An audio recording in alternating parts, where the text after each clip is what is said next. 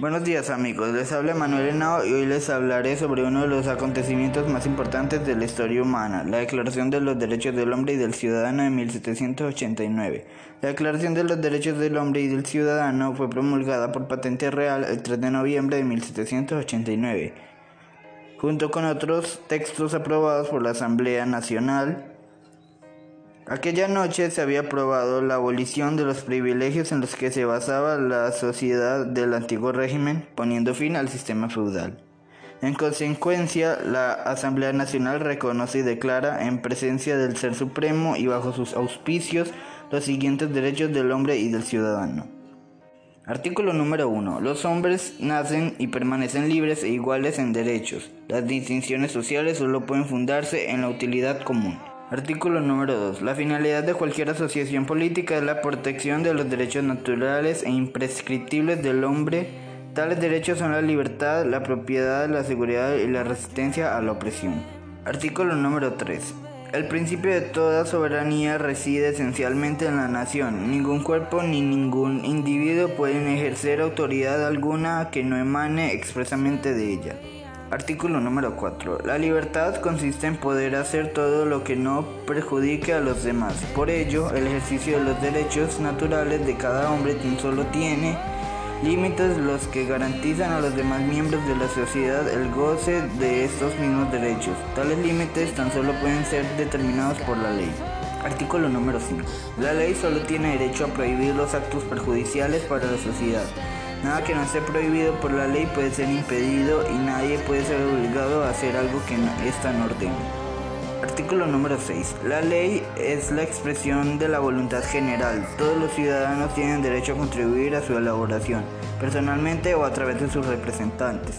Debe ser la misma para todos, tanto para proteger como para sancionar. Además, Puesto que todos los ciudadanos son iguales ante la ley, todos ellos pueden presentarse y ser elegidos para cualquier dignidad, cargo o empleo público, según sus capacidades y sin, otra distinción que, que la de sus virtudes aptitudes.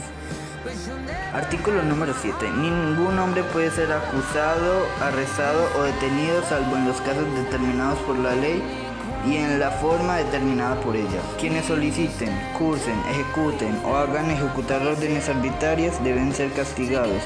Con todo, cualquier ciudadano que sea requerido o aprehendido en virtud de la ley debe obedecer de inmediato y es culpable si opone resistencia. Artículo número 8. La ley solo debe establecer penas estrictas y evidentes necesarias y tan solo puede ser castigado en virtud de una ley establecida y promulgada con anterioridad al delito y aplicada legalmente.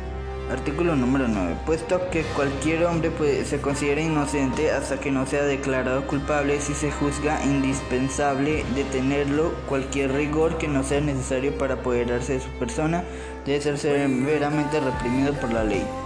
Artículo número 10. Nadie debe ser incomodado por sus opiniones, inclusive religiosas, siempre y cuando su manifestación no perturbe el orden público establecido por la ley. Artículo número 11. La libre comunicación de pensamientos y opiniones es uno de los derechos más valiosos del hombre. Por consiguiente, cualquier ciudadano puede hablar, escribir y imprimir libremente, siempre y cuando responda del abuso de esta libertad en los casos determinados por la ley. Artículo número 2. La garantía de los derechos del hombre y del ciudadano necesita de una fuerza pública. Por ello, esta fuerza es instituida en beneficio de todos y no para el provecho particular de aquellos a quienes se encomienda.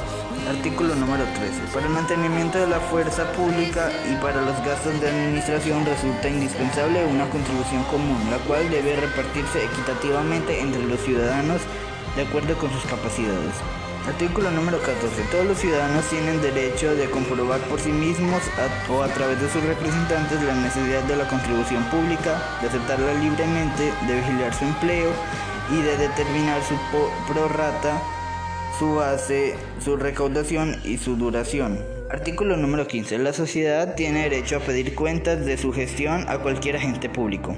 Artículo número 16. Una sociedad en la que no está establecida la garantía de los derechos ni determinada la separación de los poderes carece de constitución. Artículo número 17. Por ser la propiedad un derecho inviolable y sagrado, nadie puede ser privado de ella, salvo cuando la necesidad pública legalmente comprobada lo exija de modo evidente, y con la condición de que, de que haya una justa y previa indemnización. Muchas gracias.